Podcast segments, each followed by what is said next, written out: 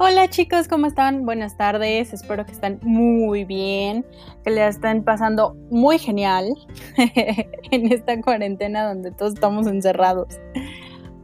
No, de verdad espero que, que, ustedes y sus seres queridos y su familia y todos, todos, todos se encuentren perfectamente bien y que a partir del primero de junio que regresamos a labores, este, podamos abrazarnos y podamos vernos otra vez, aunque se caigan gordos, total. Pues, ya pasó.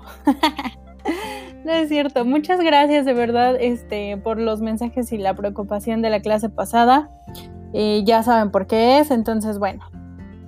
Ya, afortunadamente ya está todo mucho mejor. Bueno, el día de hoy vamos a trabajar sobre...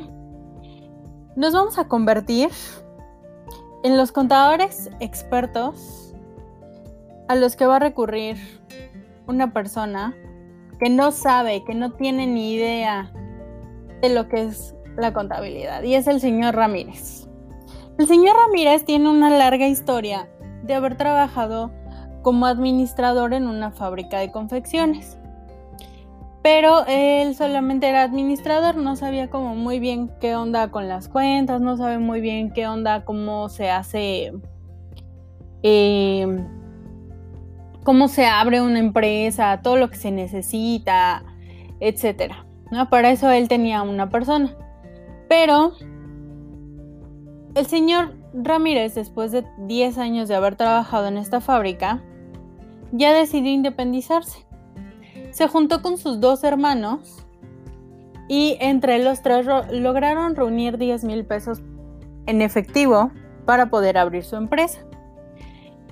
Entonces no pues como no tienen mucha idea, nos van a buscar a nosotros. A cada uno como personitas. Los van a buscar y les van a decir, tengo esto y quiero hacer esto. Ayúdame. Entonces, ¿qué es lo que tenemos? 10 mil pesos de aporte inicial en efectivo. Tenemos que necesitamos 40 mil pesos porque solamente requerimos invertir en vitrinas y muebles. Eh, vamos a comenzar con tres locales. Vamos a vender camisas y pantalones. Las camisas, bueno, el señor Ramírez, la empresa del señor Ramírez va a vender camisas y pantalones. Las camisas se van a vender en 50 pesos y los pantalones en 100 pesos. Esto porque va iniciando y la calidad pues todavía no tiene una sustentabilidad. Esperamos que se puedan vender 50 pantalones y 100 camisas al mes. Se prevé un incremento del 30% en las ventas durante los próximos dos años. El margen bruto será de 30% y los proveedores otorgan un mes de plazo para el pago de la mercancía. Se, se deberá mantener el inventario para un mes de ventas. Los gastos, de, los gastos de administración para el primer año van a ser 12 mil pesos por arrendamientos, obviamente por los tres locales. Los gastos generales de administración, todo lo que va, todo lo que vamos a gastar van a ser 10 mil pesos. Y la propaganda, publicidad, otros gastos, etcétera, van a ser 9 mil pesos. Estos gastos van a crecer 20% anual. Vamos a empezar con eh, con un personal, con siete personas que van a trabajar con el señor Ramírez. Va a ser un gerente que va a recibir un sueldo mensual de 1.200 pesos. Van a ser tres administradores, uno por cada local, 500 pesos mensuales de sueldo.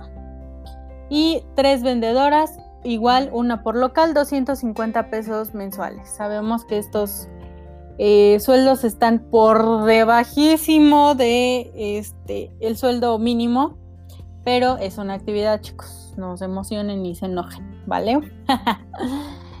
Vamos a tomar en cuenta que las prestaciones sociales equivalen al 50% del sueldo básico anual y las cesantías son un sueldo mensual por año.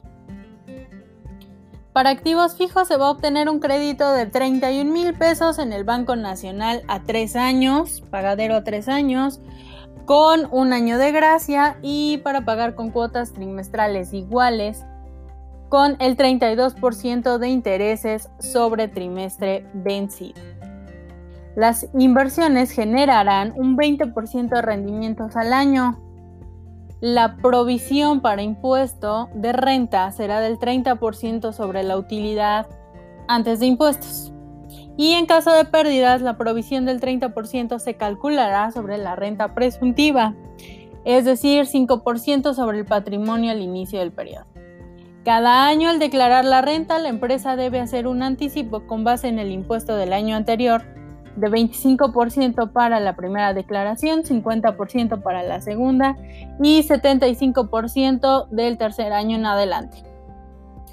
Los socios, este, es decir, el señor Ramírez y sus dos hermanos, acuerdan repartir el 50% de utilidades de cada ejercicio siempre y cuando las deudas no superen el 60% del capital y el saldo en caja no sea menor de 10 mil pesos.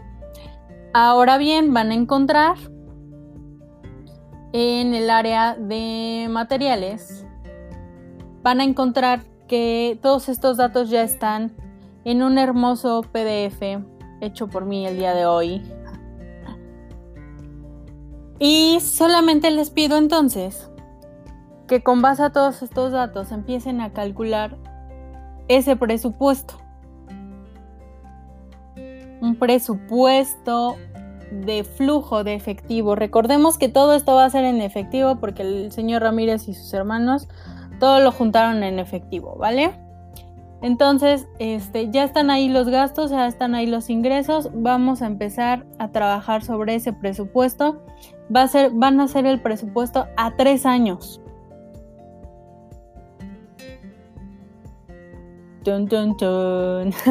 si les hacen falta datos, me avisen que no les tienen que hacer falta datos porque todos están ahí. Y si no, pues se los inventan, ¿vale?